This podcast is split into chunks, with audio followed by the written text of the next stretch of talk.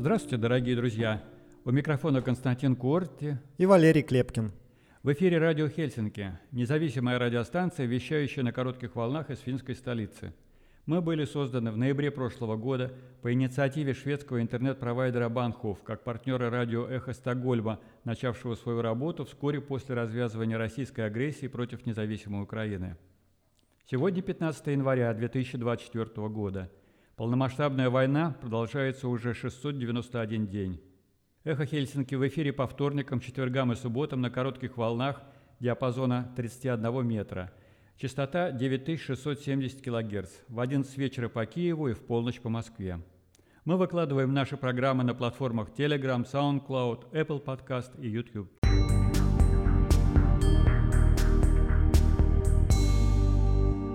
Сегодня в нашем выпуске – в России находится до 2-3 тысяч человек, ожидающих открытия границы, чтобы попасть в Финляндию. Юлия поговорила с проникшими в Финляндию через лес сирийцами. Министр обороны хочет ввести полный запрет на сделки с недвижимостью для россиян. Война войной, а бизнес as usual. Финские компании экспортируют в Россию продукцию, относящуюся к важнейшим предметам военного назначения. Нас как будто нет, как будто мы не люди, директор школы Катри Антелла о планах закрыть финско-русскую школу в Восточной Финляндии. Вместе с Финляндией против российской угрозы. Расскажем о субботней акции у парламента Финляндии. Паспорт Финляндии позволяет въехать без визы в 193 страны мира. Это второе место в мировом рейтинге. Швеция впервые за 30 лет построит две подлодки. Они будут патрулировать Балтийское море для противодействия России. За последнюю ночь по Украине было выпущено 40 ракет. Недавно назначенный министр иностранных дел Франции в свой первый визит отправился в Киев. Президент Украины Владимир Зеленский сегодня принимает участие во Всемирном экономическом форуме в Давосе. С начала полномасштабного российского вторжения в Украину были возвращены 517 детей и 2828 взрослых, которых похитили и незаконно удерживали в России, сообщил Дмитрий Лубенец. Сегодня мы пригласили в студию Илью Канатуша и поговорили поподробнее о закрытых границах, Илья объяснил свою позицию, почему он считает открытые границы угрозой для Финляндии.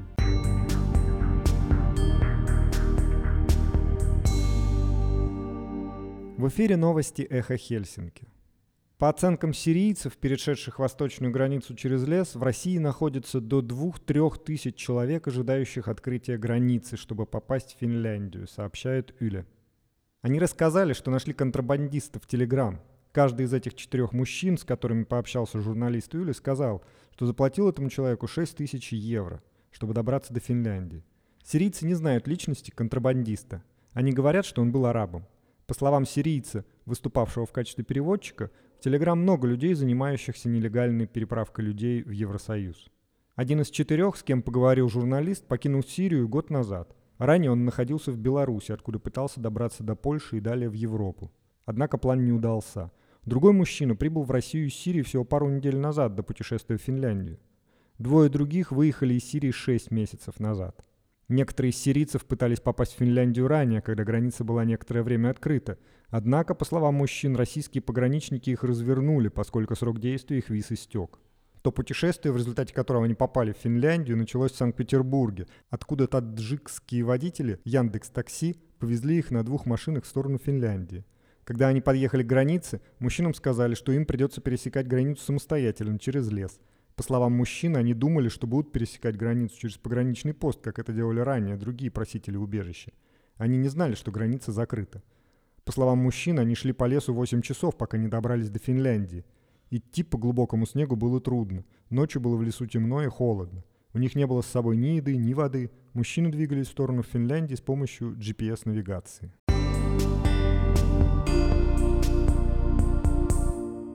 Министр обороны Анти Хэкканен из коалиционной партии хочет добиться полного запрета на сделки с недвижимостью для граждан России. Об этом глава оборонного ведомства рассказал изданию Утис Сомалайнен. По его словам, в этом вопросе необходимо найти правовое решение. Хэккенен уверен, что решения могут быть найдены уже весной. Он допустил, что ограничения могут коснуться условий аренды и проверки подноготной уже проведенных сделок с недвижимостью.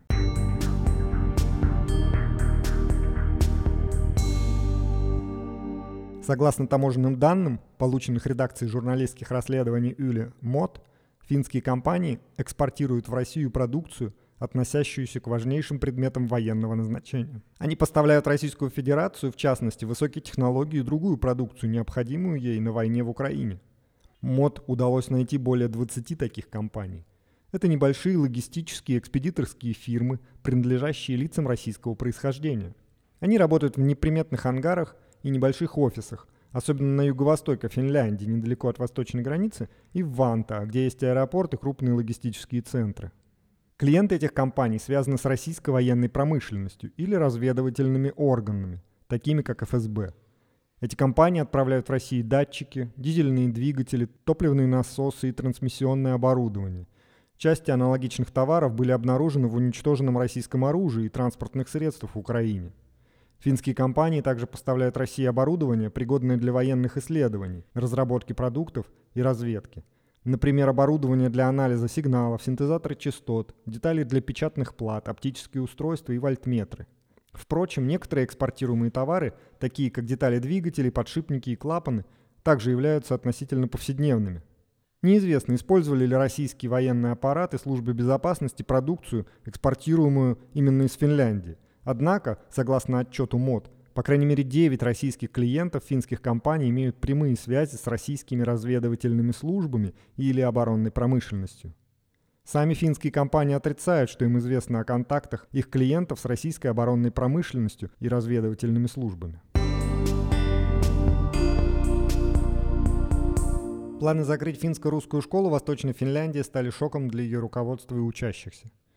Чиновники Лаппиенранты, Иматры и Йоинсу предлагают упразднить школу. Директор школы говорит, что ни она, ни остальное руководство учебного заведения не были заранее проинформированы об этом. Нас никто не включал в обсуждение, просто шок. Как такое может произойти? Нас как будто нет, как будто мы не люди, и с нами не нужно разговаривать, посетовала директор школы Катри Антила. Новость об угрозе закрытия школы потрясла не только школьный персонал, но и учеников и их семьи. Власти города Лаппенранта оправдывают упразднение школы уменьшением числа детей, поэтому школьную сеть необходимо сократить. По словам директора Департамента социального обеспечения и образования города Лаппенранта Юхани Юннилайнена, особая роль школы в преподавании русского языка и культуры не рассматривалась отдельно. Это печальная ситуация для всех, кого она касается, но речь идет о больших суммах. За счет этого мы сможем обеспечить более широкую сеть школ, чем предполагали, сказал он. Есть мнение, что сворачивая иноязычного образования, которое, несмотря на разного рода препятствия, стремилось объединить все лучшие традиции образовательных систем двух соседствующих стран, будет очень сложно восстановить.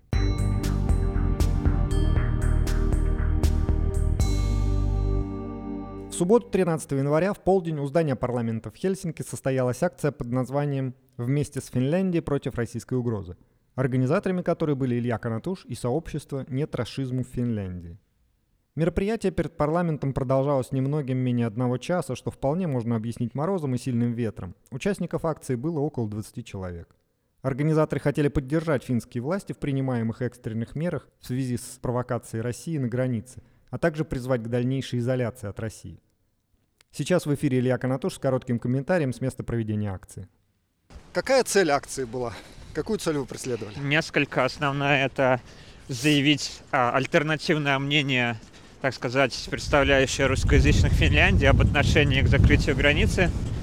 Потому что по тому, как себя позиционировали и публично заявляли протестующие за открытие границы, у меня появилось ощущение, что они как будто бы готовы заявлять от лица всех русскоязычных.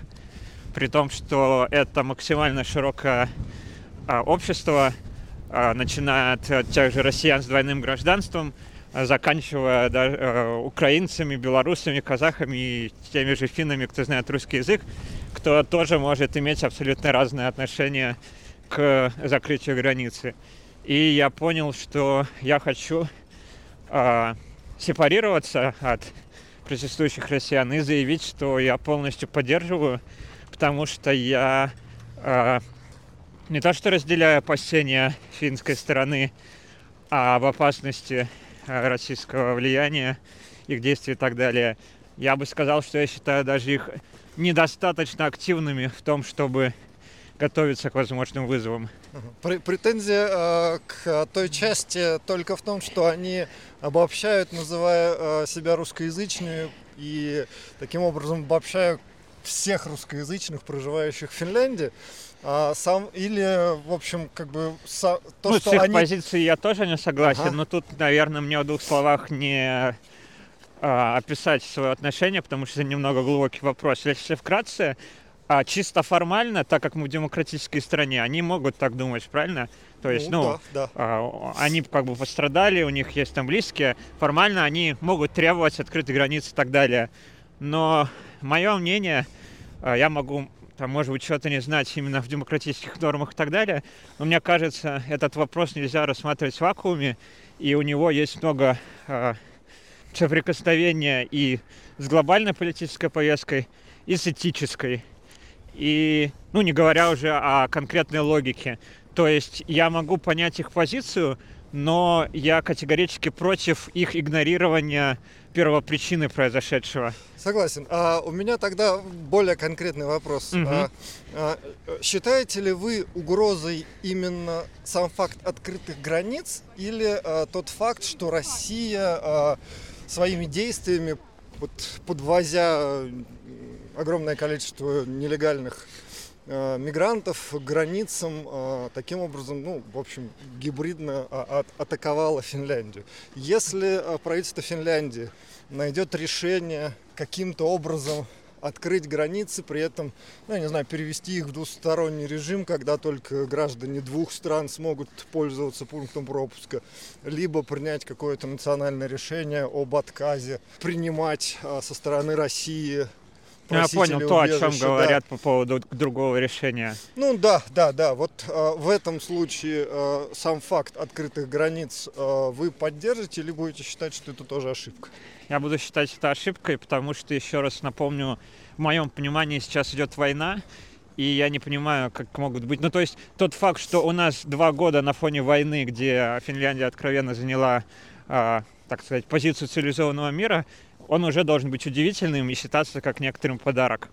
А, по поводу а, беженцев и, точнее, мигрантов, правильно я думаю, их так называть, угу. которых Россия использует, а, тот сценарий, который вы описали, он, может быть, был бы возможен, если бы мы могли относиться к России как к цивилизованной стране, которая заинтересована в содействии.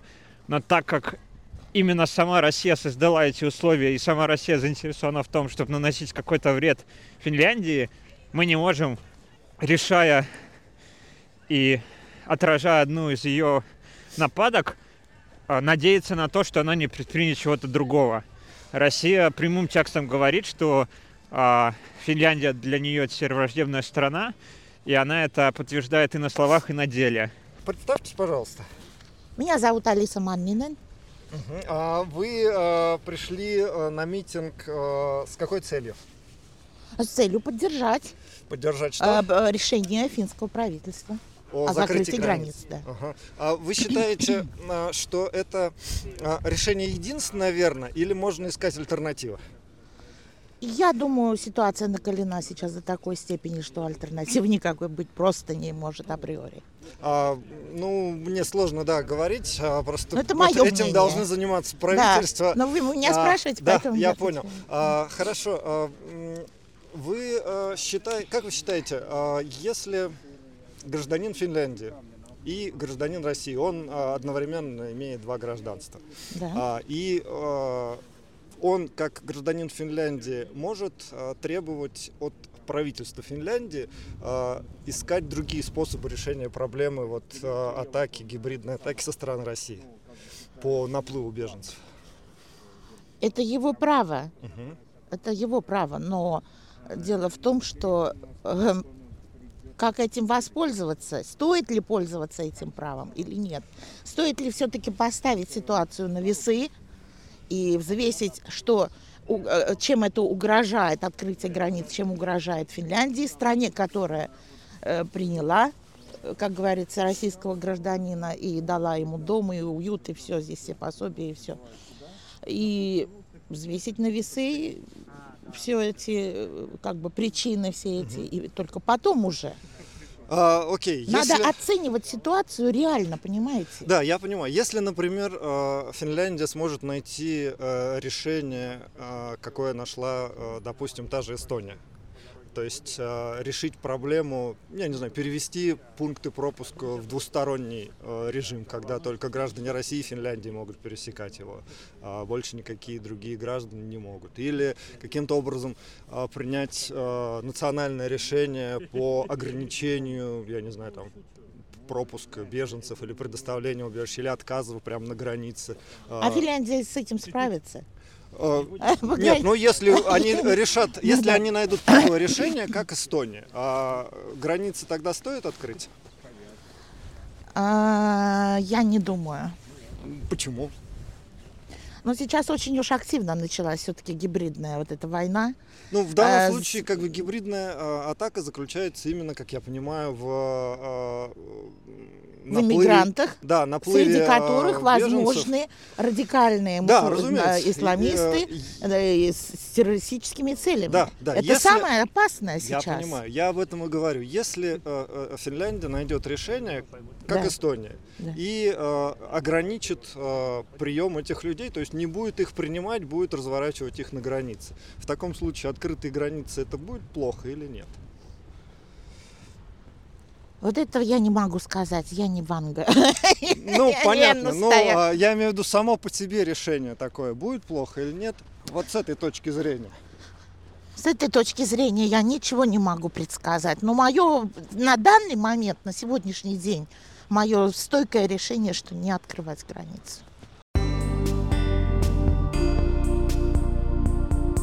Финский паспорт поднялся на второе место в мировом рейтинге. Он позволяет въехать без визы в 193 страны мира, сообщает Уля. Рейтинг финского паспорта улучшился по сравнению с прошлым годом, показывает список, опубликованный консалтинговой компанией Henley Partners. Финский документ поделил второе место с паспортами Швеции и Южной Кореи, которые также позволяют въехать без визы в 193 страны мира. В начале прошлого года финский паспорт занимал четвертую строчку и давал возможность посетить без визы 189 стран. Сейчас рейтинг возглавили Франция, Германия, Италия, Испания, Япония и Сингапур. Обладателям этих паспортов виза не нужна при посещении 194 стран. Финский паспорт не дает права безвизового въезда в Китай, в отличие от паспортов, занявших первое место списка. Украинский паспорт за год поднялся на 4 строчки до 32 места и дает безвизовый въезд в 148 стран мира. Российский паспорт, в свою очередь, опустился на две позиции в рейтинге и занял 51-ю строчку. Его обладатели могут посетить без визы 119 стран. Белорусский паспорт поднялся с 68 на 64 место. С ним без визы можно отправиться в 81 страну. В конце списка находятся Афганистан, Сирия, Ирак, Пакистан, Йемен и Сомали, владельцы паспортов которых могут путешествовать без визы только примерно в 30 стран мира.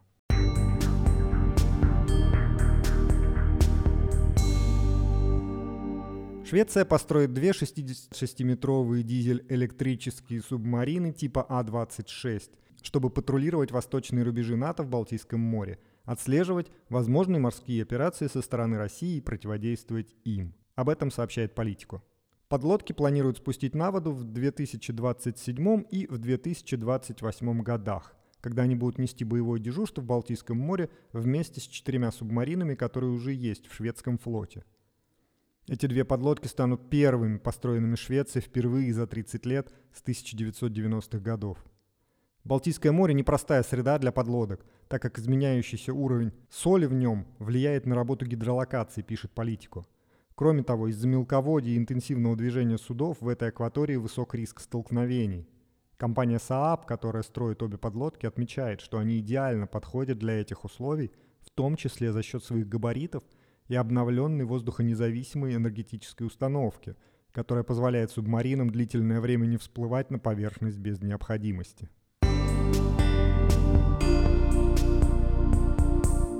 Воздушные силы Вооруженных сил Украины сообщают, что за время сегодняшнего ночного обстрела Россия запустила 40 ракет и дронов. 8 ракет им удалось сбить, 7 крылатых Х-101, Х-555 и Х-55 и одну управляемую авиационную ракету Х-59. Еще 20 несбитых не достигли своих целей в результате активного противодействия средствами радиоэлектронной борьбы, говорится в сообщении воздушных сил ВСУ. Также над Азовским морем сбит российский самолет А-50 и подбит Ил-22, пишут украинские СМИ. Издание РБК «Украина» опубликовало радиоперехват переговоров пилота Ил-22 с диспетчерами – ходе которых он запросил пожарных и скорую. По данным телеграм-канала ВЧК УГПУ, самолет смог приземлиться. Про судьбу самолета А-50 с российской стороны ничего не сообщается. При этом А-50 — это самолет дальнего радиолокационного обнаружения. Считается, что таких у России было всего 9.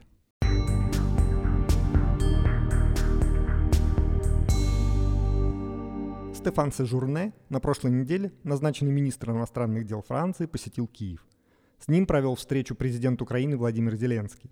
Зеленский назвал символичным то, что свой первый зарубежный визит Сежурне в новой должности нанес именно в Украину. И именно в такое время, когда Россия пробует разные способы, чтобы нарастить количество ударов по Украине и способность обходить нашу ПВО. Я благодарен всем государствам и в частности Франции за очень серьезное укрепление нашего воздушного щита – за неизменную поддержку на поле боя наших воинов. Помощь нашему народу, сказал Зеленский.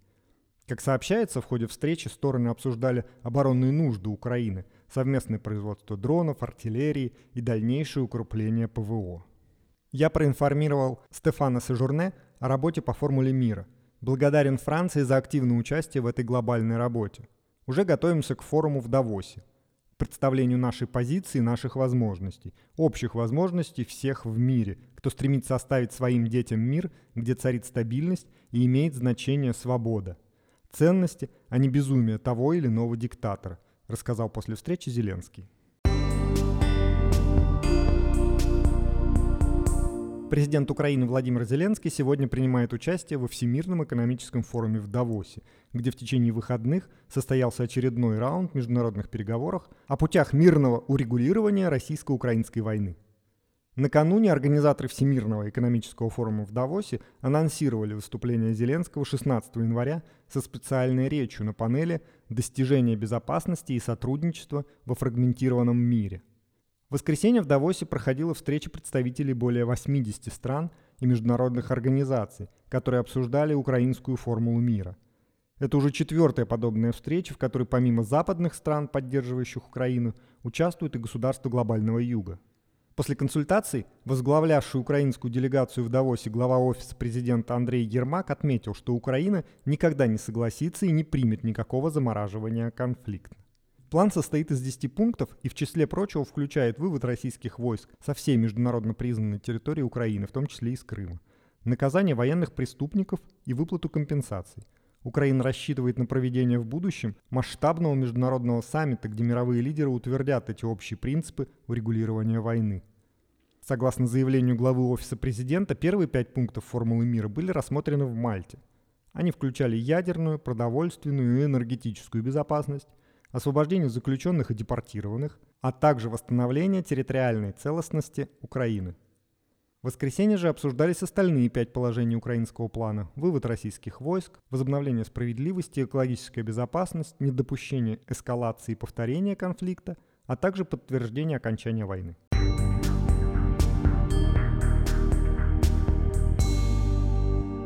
Начала полномасштабного российского вторжения в Украину были возвращены 517 детей и 2828 взрослых, которых похитили и незаконно удерживали в России, сообщил уполномоченный Верховной Рады по правам человека Дмитрий Лубенец на форуме в швейцарском Давосе в воскресенье 14 января.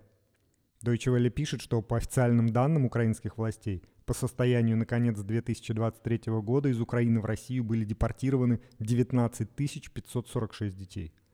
Напомню, что незаконная депортация детей с оккупированных территорий Украины стала основанием для выдачи Международным уголовным судом ордера на арест Владимира Путина и детского омбудсмена Российской Федерации Марии Львовой-Беловой.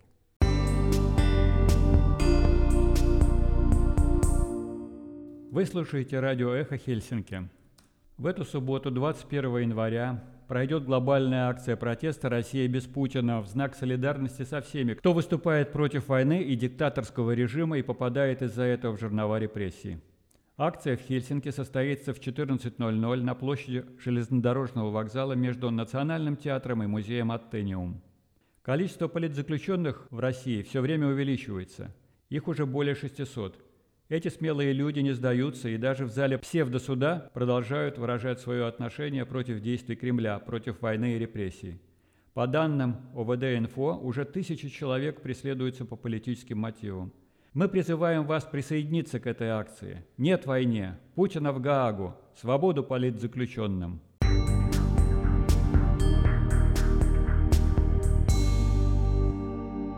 Сейчас в эфире интервью с активистом и волонтером Ильей Конатушем, в котором он рассказал о причинах, почему он считает необходимым держать границы закрытыми и еще больше изолировать Россию. А, по итогам акции, прошедшей в субботу в Хельсинки у здания парламента, мы пригласили одного из а, организаторов акции, э, Илья а, Конатуш, прийти к нам в студию, и мы хотим с ним побеседовать как раз о прошедшей акции. Илья, добрый день. Да, добрый день, Валерий. Спасибо за приглашение. А, давайте а, продолжим то, что мы не успели поговорить, а, собственно, непосредственно в субботу, обсудить эти вопросы. Но я начну, наверное, с закрытия границ, а главной нашей темы разговора. И мы закончили на том, что я вам задавал вопрос, в том числе и о об открытых границах э, как таковых, являются ли э, сами открытые границы угрозой для Финляндии или нет? С Россией границы. Угу. А, если позволите, наверное, начну с некоторой водной. В принципе, еще раз, в чем изначально был посыл акции, дальше перейду к вашему вопросу. А, Несколько месяцев назад, когда вся эта ситуация стала возникать под действием России мигрантов, появилось общество россиян, кто сразу стал протестовать против закрытия границы. А, при этом многие русскоязычные, которых я знаю, я сам лично, мы понимали ситуацию и поддерживали, поэтому мы захотели устроить эту акцию, чтобы обозначить нашу позицию в обществе. А, с тех пор много событий произошло, я имею в виду сначала этой гибридной атаки. И э, если говорить в целом про открытую границу, мне кажется, сегодня была очень показательная новость, если вы увидели, по-моему, ее в Уле в том числе опубликовали, а о торговле с Россией, которую, э, которую россияне, э, организуя, запуская различные фирмы, э, доставляют в Россию товары двойного назначения. По сути, обходя косвенно санкции. Мне кажется, что чтобы говорить о смысле закрытия границ, вообще для чего это нужно, необходимо в первую очередь задаться вопросом, а какие сейчас вообще отношения между Россией и Финляндией? Являются ли Россия и Финляндия сейчас друзьями? Очевидно, нет. А Россия ведет войну против Украины, Финляндия поддерживает Украину, шлет регулярно гуманитарную помощь, военную помощь. Я слышал, что, по-моему, даже несколько финнов воюют на стороне Украины. И, очевидно, отношения недружественные. Тогда какие они? Я увидел, что не все россияне до сих пор а, отдают себе отчет о том, что из себя представляет гибридная агрессия, гибридная война, гибридная стратегия, которой придерживается Россия. А, они могут ставить под сомнение статьи, которые публиковала Ули в прошлом году о хакерских атаках. А, не доказан факт того, что Россия подорвала газопровод между Финляндией, Эстонией и так далее. Каждый из таких агрессивных актов по отдельности не доказан, но когда их накапливается определенная масса, ну, просто это, их слишком много, чтобы это было случайностью. И к чему я веду? К тому, что, на мой взгляд, важно называть вещи своими именами, а называя их, мы должны говорить, что сейчас Россия ведет гибридную войну против Финляндии. То есть между Финляндией и Россией идет война. И если мы признаем это, вопрос о том, должны ли быть открыты границы между воюющими странами, уже совсем с другой стороны для нас предстает. И мне кажется, ключевой момент это не в том, что э, достаточно ли закрытых границ для того, чтобы остановить наплыв мигрантов, э, можно ли найти другое решение, а как же права людей, которые хотят видеть своих родственников. На секундочку еще раз, идет война, и война — это уже нарушение всевозможных прав. И где найти тот баланс, так скажем, адекватности между попыткой соблюдения прав и вопросов безопасности когда против тебя развязана война, и если до этого привел некоторые косвенные признаки об агрессии России, то сейчас уже полно и прямых доказательств. Достаточно послушать да, выступления пропагандистов, что говорят на разных э, конкретно пророссийских СМИ. И ну, я не знаю, насколько релевантный тот же Царград. Это, так сказать, максимальная квинтэссенция русского мира, но он уже в своих статьях, так сказать, прямолинейно называет Финляндию врагом, о том, что надо преподать урок, который Финляндия не усвоила в Зимнюю войну припоминает о том, что Финляндия была в составе Российской империи и так далее. Ну, а пропагандисты говорят много, и, в общем, в основном это все бессмысленно. А, просто а, для понимания, то есть а, Путин прав, когда говорит, что он воюет со всем Западом. Не ну, очень понял, что значит прав. Ну, я бы а, вы просто только что сказали, что а, Финляндия находится в том числе фактически в состоянии войны с Россией. То есть я понимаю так, что тогда Путин прав, что, в общем, он воюет с коллективным Западом. То есть тезис Путина в этом случае является правильным. Я бы сказал так, что вопрос не в том, прав он или нет. Вопрос как раз-таки в понимании фактического происхождения. И мы можем заметить, что, к сожалению, тот, те речи, которые мы слышим от российских государственных лиц, которые для нас кажутся каким-то бредом, они, к сожалению, зачастую оказываются правдой. То есть вспомните, что было накануне вторжения России в Украину. Было полно мнений экспертов о том, что ну это блеф, ну не может быть, это просто там для торговли Западом и так далее и тому подобное. Ну да, они там говорят что-то про уничтожение Украины, но это вот чисто на внутреннего зрителя – а теперь сейчас два года войны, геноцид, сотни тысяч погибших и так далее. Мне кажется, нужно делать соответствующие выводы и понимать, что, к сожалению, весь тот бред, который мы воспринимаем как нечто адекватное, в российской действительности вполне может быть реальностью. И да, Финляндия в составе НАТО, а, я считаю, это можно назвать, ну, не прямой, но гибридной войной так точно. Окей, а потом второй вопрос а, по поводу второго, точнее, тезиса, что открытые границы не должны быть открыты, но закрытие границ как раз не коснулось пункта пропуска Вайникова, ну, товарного пункта пропуска, то есть, собственно, именно через него угу. и идет та самая торговля, которая ну, расследованию или которое вот последнее вышло, да, то есть, в принципе-то речь идет тогда получается, закрытые границы, а, они какие-то не в той стране закрыты. То есть нужно было закрывать-то не пункты пропуска а, автомобильные э, или не ограничивать передвижение людей, а ограничивать так передвижение грузов. А как бы решение оказалось каким-то недоделанным. То есть тогда надо закрывать полностью все границы, так? Согласен, и я действительно так считаю. Здесь нужно понимать, что, по сути, это разные части большого вопроса, как раз-таки относящего к тому, а в каких мы отношениях с Россией. А, я видел, ну, скажем, один из вариантов критики нашей акции, что в чем смысл выходить на акцию, поддерживающее правительство, если вы как бы просите то, что и так происходит. Но на своей акции я как раз-таки упоминал э, торговлю и говорил о том, что как раз-таки мы рассматриваем закрытие границы не как какое-то категоричное крайнее решение. Мы рассматриваем закрытие границы как часть необходимого решения, но только часть от всего, что необходимо сделать. А то, что необходимо сделать, мне кажется, как раз-таки ответить и финскому обществу, и, в принципе, всему Западу, если мы действительно э, противостоим России, если мы с ней воюем, пусть и не напрямую, то нужно действовать последовательно. И мне кажется, в этом плане э, справедливо некоторое возмущение россиян, что если вы закрываете границу, но продолжаете торговать, если вы говорите о том, что Россия террорист, но продолжаете закрывать глаза на, как называется правильно, параллельный импорт, когда якобы грузы отправляются э, в страны, соседствующие стороны юга с Россией, и при этом оседают в России, обо всем этом известно, то возникают вопросы, да, двойные стандарты, полумеры. Опять же, если мы понимаем, что идет война, нужно принимать полные меры. Нет торговли, нет открытых границ, и все, что сопутствует, к сожалению, тому конфликту, который, еще раз обращу внимание, развязала именно Россия.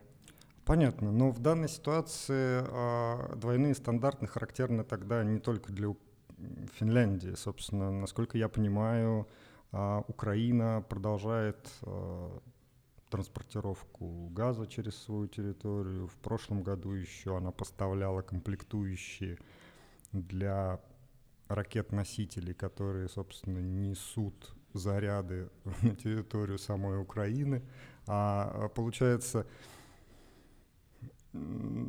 это... Все страны ведут себя, в общем-то, лицемерно. И в данном случае, а, принимая простое решение о закрытии а, пунктов пропуска людей, а, мне кажется, это больше тогда смахивает на какое-то популистское решение для того, чтобы сделать вид, что якобы а, предпринимаются какие-то действия, но фактически а, осмысленной нагрузки в этом никакой нет. Ну, а, если мы опустим, конечно, тот факт, который а, касается именно огромного числа просителей убежища. То есть, и вот мой вопрос следующий касается именно того, что если угроза наплыва просителей убежища будет устранена а, каким-то образом, и а, правительство Финляндии найдет решение, а, каким образом отказывать, допустим, всем просителям убежища прямо на границе или отправлять их на другие пункты, как я не знаю, они сейчас решают, решили, что запросить убежище можно, допустим, в аэропорту Хельсинки, они могут же точно так же сказать, что окей, пункт пропуска работает только для пропуска, а если вы хотите запросить убежище, там, езжайте в Хельсинки и там его запрашивайте, а, только попадая туда каким-то образом не через э, данные пункты пропуска. Но это я гипотетические рассуждения, я больше вопрос формулирую так, да, если причина э, наплыва беженцев будет устранена и этой угрозы не будет, а, то в таком случае а, открытие границ а, будет правильным или неправильным? Это, я бы сказал, очень, очень слишком гипотетическая ситуация. Давайте по порядку разберемся. Чтобы гибридная угроза со стороны России была устранена юридически, мне кажется, должно произойти какие-то тектонические изменения в законодательстве всего Евросоюза. Напомню, что ну, вот могу, может быть, вкратце да, упомянуть уникальность эстонской ситуации, почему, скажем, Эстония еще держит границы открытой, что э, географическое расположение их погранпункта на реке с мостом позволяет им э, разворачивать просителей убежища еще до того, как они попадают на территорию Эстонии. В Финляндии это физически невозможно ввиду того, что совершенно другая граница — с огром... А граница с Латвией открыта, закрыта, не в курсе? Mm, точно сейчас не могу сказать. А, ну вот я сегодня смотрел Эстонию. В Эстонии прямо на официальном сайте написана информация, что а, они не рекомендуют ездить на территорию России, потому что в любой момент граница может быть закрыта. То есть э, создать юридическое обоснование для того, чтобы получить возможность разворачивать людей на российско-финской границе, это очень сложно, насколько я понимаю. Но даже если это произойдет, мне кажется, нам опять же нужно вернуться к главному вопросу, в каких мы отношениях с Россией. А, если мы знаем, что за дверью находится человек, который говорит о том, что хочет нас убить, изнасиловать, уничтожить, и для этого это для него смысл существования, он считает, что либо он, либо мы. И мы устранили какую-то одну из его угроз – зачем нам проверять, какую, какую новую угрозу, какой новый вызов он придумает. То есть у России цель наносить ущерб и действовать во вред Финляндии. Сегодня в статье Ули э, была информация, которая напоминает еще раз всем, что согласно российскому законодательству э, очень такой интересный пункт есть о том, что граждане России обязаны сотрудничать со спецслужбами. И, ну, такой я пункт, я могу... подозреваю, есть э, в любой стране. То есть mm-hmm. в любой стране гражданин любой страны обязан сотрудничать нет, нет, нет, с правоохранительными знаю, органами. не так. То есть э, в... А... Но если он не сотрудничает, то его могут обвинить просто в препятствии правосудию. Нет, нет, нет. нет тут разве? надо правильно контекст понять. Имеется в виду... Сейчас я не знаю, как это правильно юридически сформулировать. А, речь, мне кажется, тут идет в контексте именно не полиции, которая разбирается в каких-то гражданских делах, а вот именно спецслужбы а ФСБ, КГБ, то есть то, что работает на ну, более масштабном я уровне. понимаю, но СУПО есть в Финляндии, и с ней тоже наверняка вряд ли можно э, не сотрудничать, если оно будет вести какое-то расследование.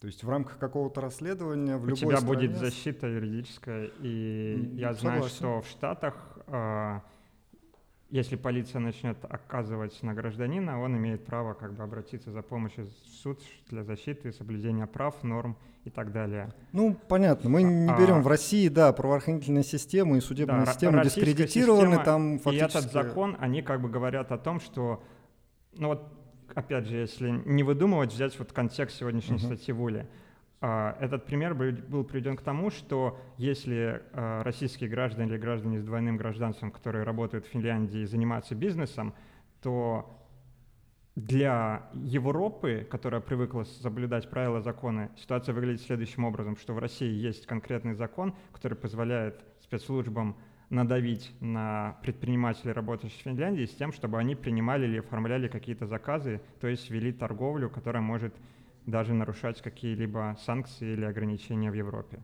Окей, okay. если э, с таким же успехом гражданин Ирана имеет в том числе гражданство Финляндии, а я не знаток законодательства Ирана, но подозреваю, что там есть тоже спецслужбы, и подозреваю, что система там вряд ли очень э, сильно демократичнее российской, и там наверняка он точно так же обязан сотрудничать с э, местными ФСБ, не знаю, как она там называется. А тогда, собственно, почему э, россияне в данном контексте потенциальная угроза, а иракцы, иранцы, точнее, в данном контексте не потенциальная угроза? Или они тоже потенциальная угроза?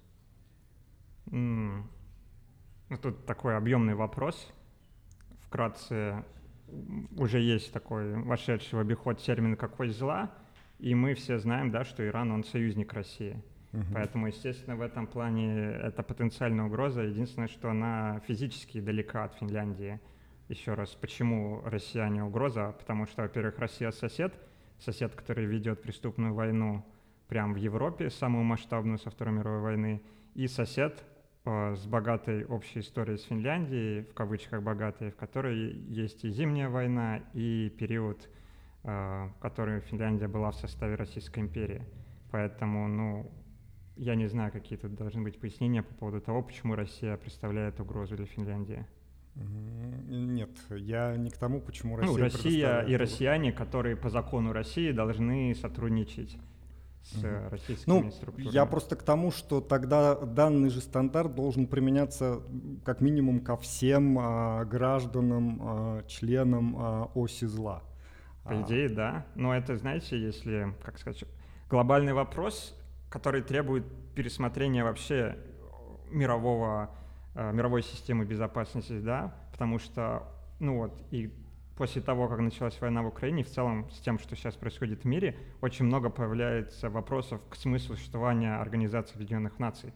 Ну которые... да, да, я, я понял. Окей, давайте вернемся к России, чтобы далеко нам не уходить. А, вы сказали, что если за дверью стоит насильник, да, то дверь нужно поплотнее держать закрытой. Но а, Насильник, который хочет вас убить и а, говорит об этом. А, да, окей. И пытается а, при этом. Более того, а, таким же насильником был, в общем-то, СССР, а, и он неоднократно предпринимал попытки насилия, в том числе и смены правительства, вспомним Кусинина, да, и а, зимняя война и, и, и, и прочее. А, соответственно, а, вот в данном контексте при этом Финляндия понимала, что есть восточный сосед, который никуда не денется, с которым так или иначе приходится жить.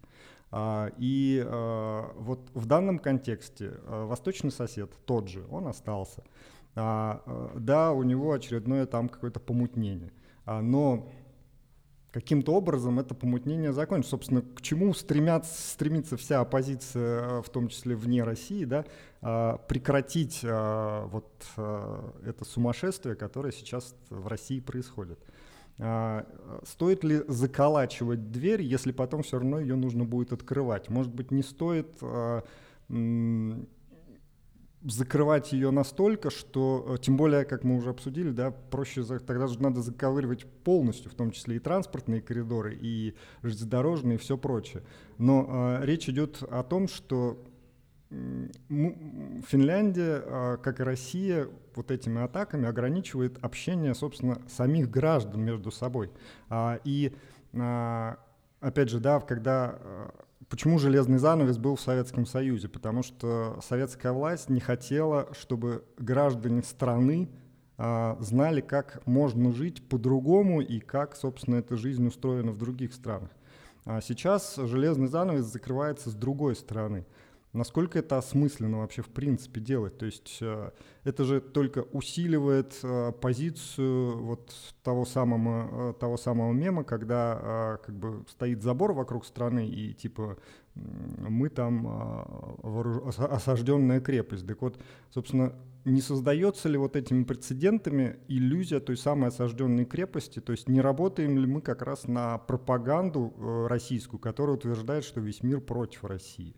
А ну в данной ситуации и а, при этом ставится знак равенства да, между путинским режимом, Россией и всеми гражданами России. При этом как бы это все три абсолютно разные вещи, которые ничего общего не имеют, на мой взгляд, нет? О, вы столько разных утверждений перечислили, что я даже не знаю, с чего начать. А, а, скажем так, аккуратно, я не совсем, что вы сейчас озвучили, согласен, но если попробовать ответить на вашу мысль, абсолютно разные ситуации, и то есть, ну, скажем так, в какой роли мы сейчас обсуждаем эту ситуацию? Как россияне, которые хотят думать о каком-то будущем для своей страны, или как жители Финляндии, которые в данный момент здесь живут и выбирают, например, считать Финляндию своим домом на данный момент. Ну, а странно, когда у человека в голове, да, две позиции, которые противоположны. Собственно, мы э, рассуждаем с той точки зрения, что мы и россияне, которые на текущий момент живут в Финляндии, и, э, ну, жители Финляндии в той или иной степени. Кто-то там граждане Финляндии, uh-huh. кто-то не граждане Финляндии, но живущие здесь. Явно не желающие угрозы, собственно, стране, в которой они живут на текущий момент. Угу. Тогда я бы сказал так, что э, логично в первую очередь думать про безопасность, потому что безопасность — это базис, над которым строится все возможное существование, жизнедеятельность и так далее. И руководствуясь в вопросе безопасности, мы не должны думать о том, играет это на руку пропаганде или нет, э, там, что подумают люди или нет, как спасти Россию, в первую очередь надо понять, как обеспечить свое безопасное существование. И... А вот по поводу безопасности. Мне кажется, э, собственно, российский режим все свои действия аргументирует исключительно вопросом безопасности. И все давно говорили, да, что надо как раз иметь а, а, соотносить безопасность и свободу. А когда мы э, все ставим на вопрос э, безопасности, то безопаснее всего, когда каждый сидит в одиночной камере, и тогда никому никакая угроза не угрожает, потому что он, собственно, изолирован от всего, и ни его никто не тронет, ни он никого не тронет. Э, вопрос, насколько это адекватно, когда мы все ставим на весы безопасности и рассматриваем только с этой точки зрения. Крайности всегда плохо, и, наверное, главное искусство построения свободного демократического гражданского общества — это в нахождении некоторого баланса в системе общественной. Но касательно вашего вопроса, все-таки надо еще понимать про адекватность. А, говорить о важности а, безопасности и думать о том, насколько в вопросе безопасности можно жертвовать свободой, когда война уже идет, когда война уже на пороге — когда твой сосед пытается уничтожить другую соседнюю страну и угрожает тебе, на мой взгляд, это более чем адекватно. Другое дело, что действительно, какие бы времена опасности не были, главные ценности не должны быть забыты, и, естественно, речь идет и о свободе, и о правах человека, и так далее. Но, эм, ну да, э, это вопрос, который я сам себе задаю, да, где грань, где мы можем пренебречь некоторыми свободами ради безопасности. На мой взгляд, Финляндия еще далеко от того, чтобы начинать хоть какую-то тревогу на этот счет поднимать. То, что я увидел здесь на контрасте с моей родиной, к сожалению, показывает, насколько, э, скажем так, Россия отстала в развитии от какого-то построения нормального свободного общества, и это дает мне основание верить и полагать, что Финляндия справится с теми вызовами, которые потребуют а, обеспечения безопасности. Окей, хорошо. Спасибо большое, что пришли. Спасибо за ответы. А, Спасибо. Надеюсь, увидимся еще раз. До свидания. Мой-мой, Нагдан. В эфире был Илья Канатуш. Наша сегодняшняя программа подошла к концу. Напомню, что «Эхо Хельсинки» в эфире по вторникам, четвергам и субботам на коротких волнах в диапазоне 31 метра на частоте 9670 кГц в 11 вечера по Киеву и в полночь по Москве. Мы выкладываем наши программы на платформах Telegram, SoundCloud, Apple Podcast и YouTube. Всего вам доброго и до новых встреч в эфире. С вами были Константин Куорти и Валерий Клепкин. До свидания. До свидания.